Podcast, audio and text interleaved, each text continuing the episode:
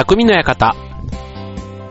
川崎匠です。チョアヘオ .com の協力でオンエアしております。はい、えー、世間は夏休みということでね、まあ、あの、普段は僕はサラリーマンで働いておりますと、ね、やっぱり夏休み入ると電車がすくっていうのがね、あのー、ちょっと、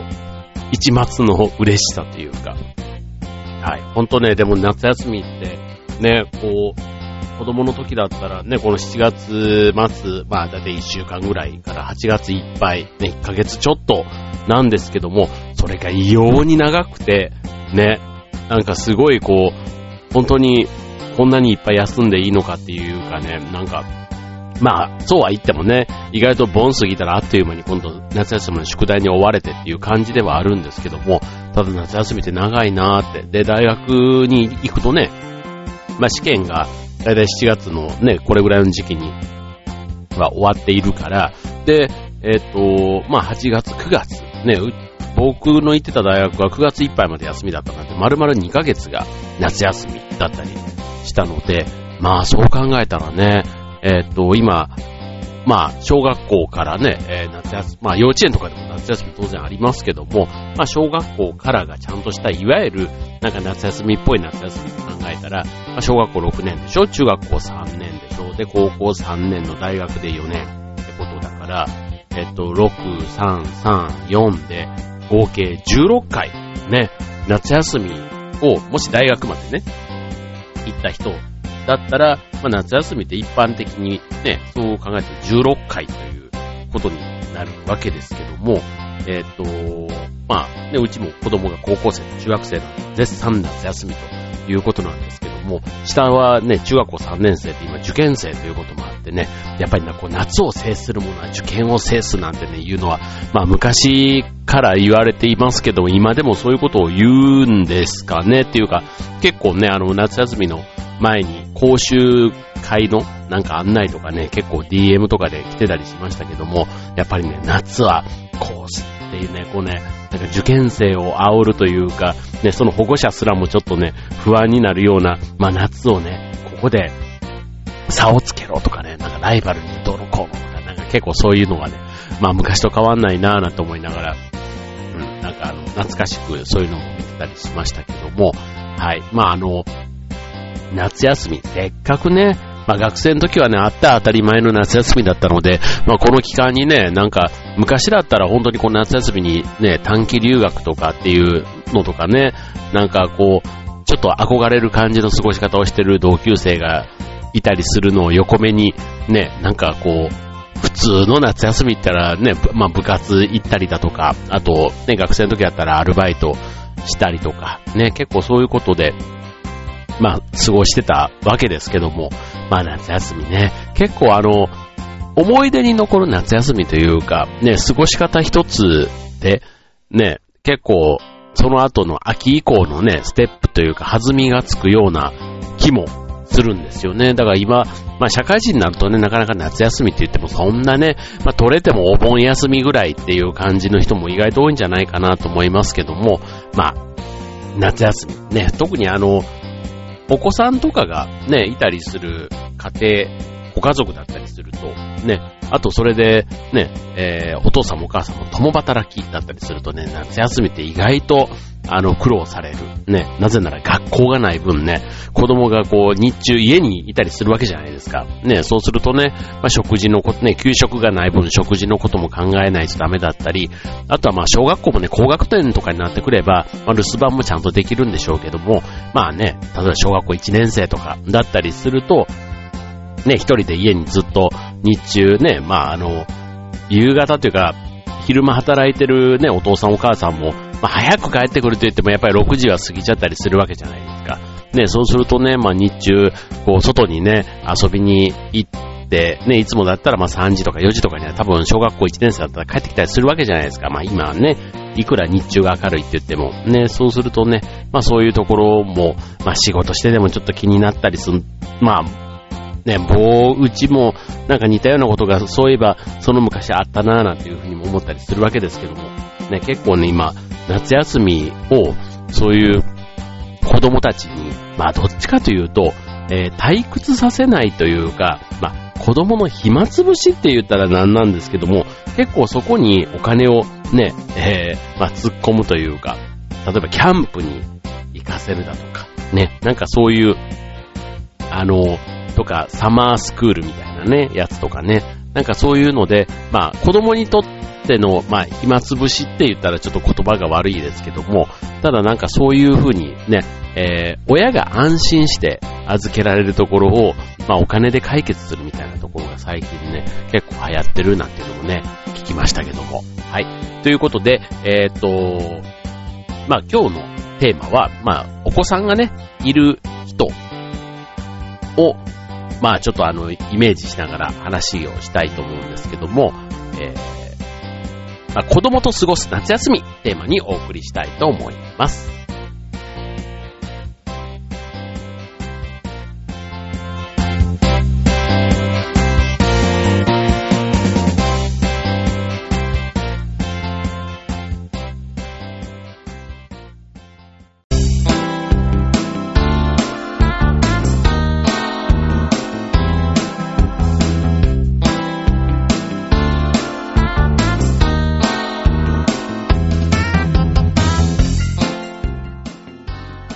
はい、えー、今週のテーマは夏休みスタートということでね、えー、子供と過ごす夏休みということで、えー、お送りいたします。えー、夏休みのね、過ごし方で、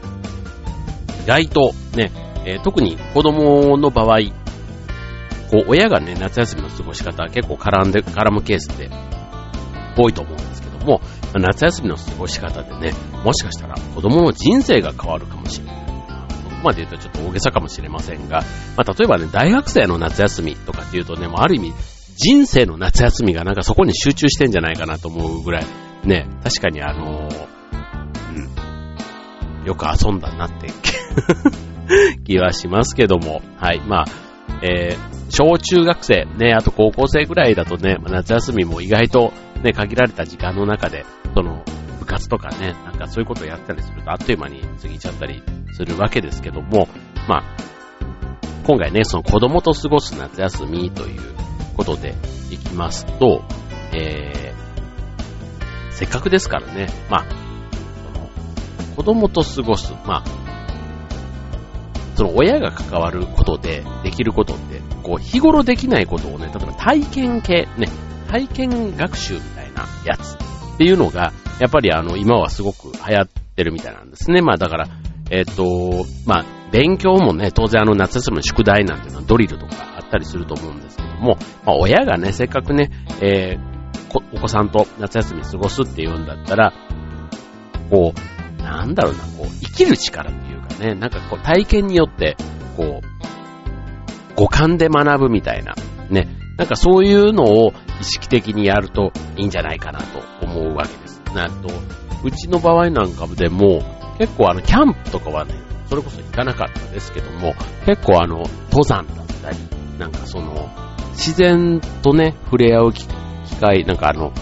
えー、っとね、あの、シャワークライミングで、あの、沢登りみたいなとかね、なんかああいうのもちょっとお金はかかるんですけども、なんか一緒にね、なんかその、苦労するみたいな。なんかそういうのはね、結構行くと何年経ってもね、覚えてたりするもので、そう、やっぱりこう体で覚えるというか体験したものって意外とね、こう思い出に残るもんなんだなぁなんて、ね、その時の水の冷たさだったり、ね、そこですごいその後寒くてね、なんか震えながらご飯食べたとかね、なんかそういうことを未だにね、覚えてたりするので、なんかそういうのは、ね、親として連れてってあげてよかったなぁなんて思うわけですけども、やっぱりね、こうあの、まあ今時ね、こう家の中にいたりすると、まあある意味こう快適な暮らしっていうのがね、衣食住に関してもそうですし、まあ情報を取るにしてもね、もうパソコンとかインターネットとかね、スマホとかがあったりするとね、もうあんまりもう部屋の中にいれば大概のことができてしまう。買い物ですらもね、家の中から全部こう、いろいろできちゃったりするとね、下手したら全部配達とかしてくれたりするわけですから、だから、えっ、ー、と、今の例えばその情報を取るみたいな、ね、夏休みの宿題みたいなのも、今だったらこうネットで検索したらバンバンバンバンこう情報が出てきたりするわけですけど、昔だったら、ね、それこそ図書館とかに行って、その課題図書とかをね、こう一生懸命こう調べたりとか、ね、そういったことを僕らの時代なんかやってましたけども、そう、なんかそのね、世の中こう便利になっていく中で、今課題になっているのが子供たちが忍耐力が失われていると。ね、まあ、ある意味日本はね、とても豊かで、えー、生活もとても便利になって、不便さをね、どんどんどんどん排除してきたっていうところはあるんですけども、一方で、あとはまあ、親もね、その子供が、まあ、一人とか二人とか、まあ少なかったりするとね、どうしてもこう構う時間が、ね、えっ、ー、と、一緒にいる時間があれば、どうしても構ってしまうこともあったり、ね、あの、なるべく子供がね、こう道をこう、歩きやすいようにこう道を整えてじゃないですけども、そういったことをね、こう、転ばぬ先の杖みたいな形でやってしまう、まあ、サポートしてしまうっていうことによって、まあ、子供がね、まあ、あの、不自由だったり、あとは苦労する、困難にぶち当たるみたいな機会が、意外と親がそういうのを排除することによって、えー、体験する機会。で、まあそういうのをね、苦労を体験すると結果、我慢強くなったり、忍耐力とかね、なんかそういったね、まあ世間の、まあ荒波にいきなり出す必要はないんですけども、まあそういったこともね、子供なりに学ぶ機会っていうのが、意外と不便の中からね、気づくことみたいなとこが、今なかなか失われている。だからこそ、あえて、ね、その、まあ我慢せざるを得ない状況じゃないけども、そういったところに自分の身を置いてみるというところなんですね。はい。まああの、別にね、こう、すごい、例えば、いや、望まなくても、例えば病気になったとかね、なんかそういう境遇になってしまうことも当然ね、人間というかそれぞれの人生でいろいろあったりするわけですけども、それはそれでね、病気になったらなったなりに、こう自分でそれを克服していくというか、ね、あのまあ我慢して、ね、次に明るい未来へというかね、前向きな考えを持って前進していくみたいなところってあるわけですけども、意外とそういう境遇にならないと、ね、な、自分からそこに飛び込んでいくってすごいちょっと勇気がある意味いるじゃないですか。そう。だ、だから、その不自由な生活みたいなところっていうのは、まあ、どこまで不自由かっていうのね、お金がないと不自由でしょうし、ね、電気がなかったら不自由でしょうし、ね、まあ、いろんなそのね、不自由さってあると思うんですけども、あの、まあ、あんまりね、その、無理なシチュエーションでやる必要は当然ないんですも、まあそういうあの、ちょっとしたいつもあるものがないみたいなね。なんかそういうところを、えー、経験してこそ、ね、あの、例えば、普段、当たり前のように使ってる携帯電話。ね、これ、たまにこうね、もしあの、家に忘れたでもいいですし、まあ、何らかの理由で壊れた。だからメールとか電話とかの通信手段が、えっ、と、ないって言った時に、まあ、それをね、いかに、それをどうやって克服していくか、なんていうのね、一つあの、将来、ね、似たようなトラブルがあった時に、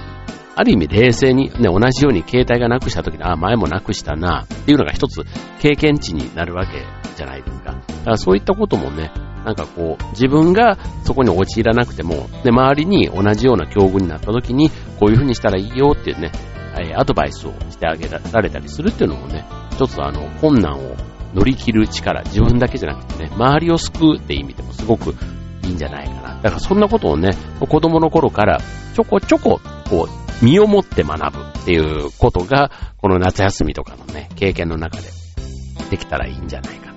じゃあどういうことを体験させればいいの？っていうのは、じゃあ次のコーナーでお伝えしたいと思います。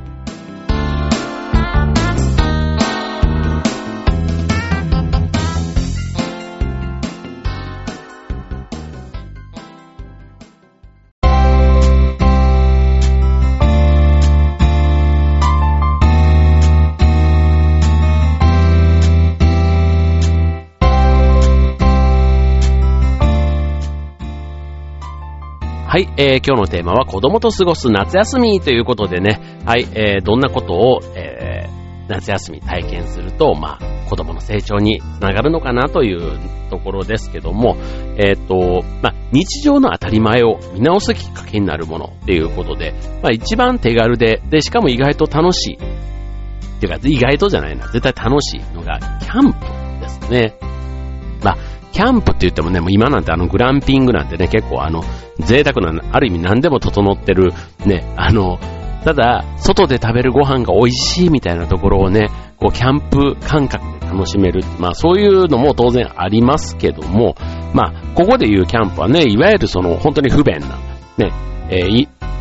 えば電子レンジとか、ね、えー、コンロがあれば火をね、えー、起こして、すぐにね、調理とかができたりするんですけども、あとはね、まな板とか綺麗な水道、ね、水道からは水がジャージャー出るっていう、そういうね、家の環境とは、キャンプ、ね、料理一つ、と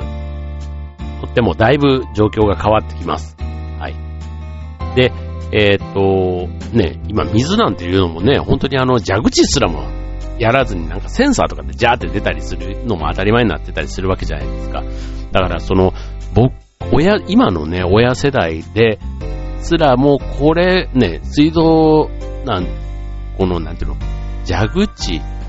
まあ、蛇口はでもあるか。まあ、蛇口自体はそんなに珍しくはないと思うんですけど、ただ、ね、なんかあの、ひねるタイプの蛇口とかってあんまり最近見ない気がしますね。あの、こうなんていうの、えっと、蛇口のレバーもこう上げたり下げたりみたいなね、なんかそういう感じでやれたりするので、はい。で、えっと、まあ、さっきのね、水っていうことだけでも、まあ、キャンプ場だったら綺麗な水をね、えー、手に入れるのもなかなか難しいと。仮にあったとしても、そこ、それをね、まあ運んでくる手間、ね、水って意外と重いですからね。まあこれ、ただ、ご飯を炊くときとか、ね、それ以外でも意外と水を使う場面って多かったりするので、まあ普段ね、蛇口ペッてひねれば、当たり前のように出てくる水が、ね、いざ、これが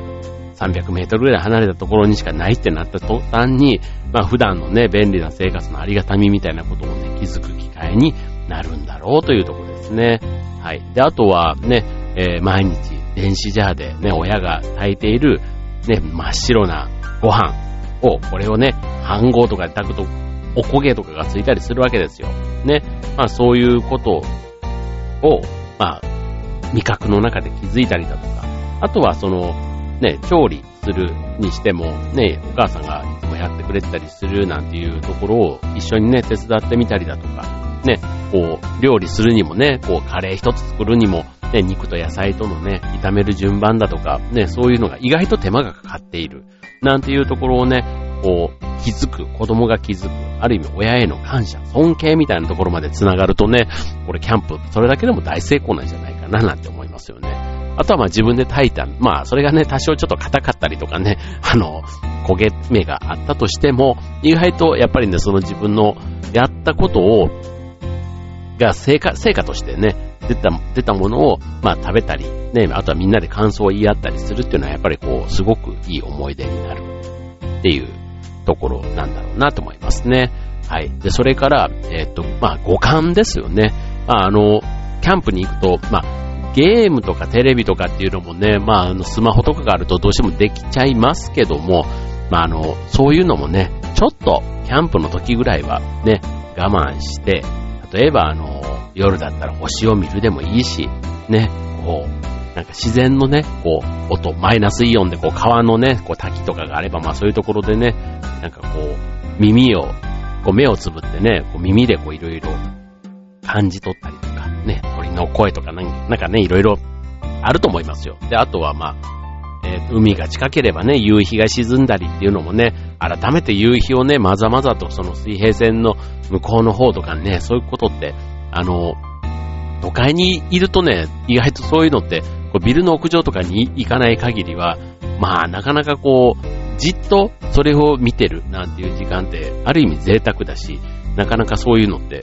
あの、最近したのいつだろうって言っても全然もう記憶にないぐらい前のような気がするので、まあそういうね、キャンプに来た時にね、五感をフルに活かして、もう時にはね、あの、草の上のとかで寝そべってね、なんかその、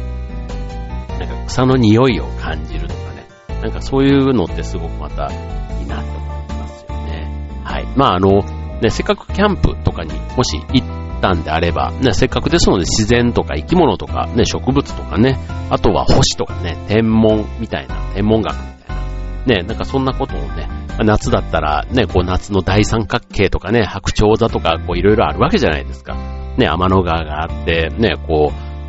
えっ、と、織姫と彦星も七夕終わっちゃいましたけども、そんな星もね、えー、空に出てますよ。ね、なんかそんなこともね、ちょっとあの、今まで教科書の中だけで見てた星をね、リアルに見てみるなんていうのもね、すごくいい体験になるのかなって思いますよね。はい。で、あとは、えっ、と、まあ、あの、不自由さっていうことで言うとね、例えばテント、ね、張ったり、あと、その中で寝る、ね、決してね、あの、マットというか、ああいうあの、ベッドのようにね、こう、寝心地がいいわけではないものの、ね、なんか限られたスペースの中でね、こうなんかもぞもぞ、ね、寝袋とかに入って、ね、あの、お互い工夫しながら、ね、快適な寝床を作るなんていうのもね、一つあの、うん、生きる知恵みたいなところをね、やっぱり学べるのはキャンプの良さなんでしょうね。で、あとはその、荷物もね、こう、また次の日には変えるわけじゃないですか。そうするとね、前の日にやっておくこととか、ね、あとは、ね、もうその日の晩のご飯には使ったけど、翌朝はもう使わないね、みたいな、そういったね、片付けの段取りみたいなこともね、まあ一つ学ぶ機会。なんか不自由な中でもね、こう一つ一つこう、生きる力というか、生きる知恵みたいなことをね、学べたりするっていう意味では、あの子供にとってはすごくいい、こう、経験でもあり、ね、単なる楽しい思い出だけではなくて、やっぱりね、生きる力をね、こう身につける機会になるんだろうな、なんて思いますよね。はい。まあちょっとキャンプの話ばっかりしてましたけども、あの、まあ、家族仲間とね、力を合わせて何かを乗り越えるっていうね、まあそれがまあ、あの、ハードルが高ければ高いほど、ね、それが成長へとつながるっていうことなのかなと思いますよね。はい。まあ、今のね、時代のこの便利だからこそ、ね、あえてその不便さをね、求めるっていうのは、でも、あのー、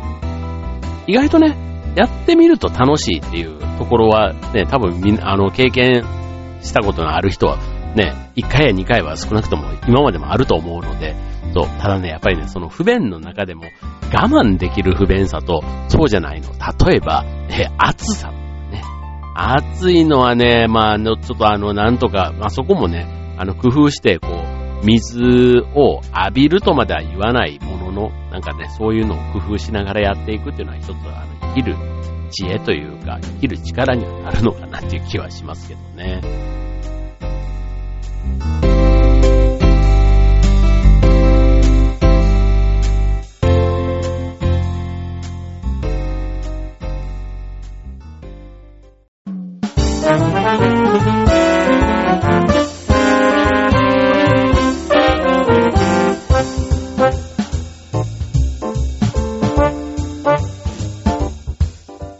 はい、えー、今週の匠の館テーマは、子供と過ごす夏休みということでね。はい、まああの、まあちょっとキャンプっていう一つちょっとあの、言いましたけども、あの、本当に夏休みの家族料理教室とかね、なんかいろいろあの、家族、ファミリーを対象にした、ね、なんか行事って、やっぱり夏休みって多いじゃないですか。そう、だから、ね、まあ外に出て暑いとかっていうのももちろんありますけども、まあある意味こう汗をかくっていうのをもう覚悟した上で、ね、もうタオルとか首に巻きながら、ね、こう、思いっきり汗、昼間は汗をかいて、ね、で、もう夜はぐっすり寝るみたいなことをね、やるのも意外とこれ子供のペースで、ね、なんかあの、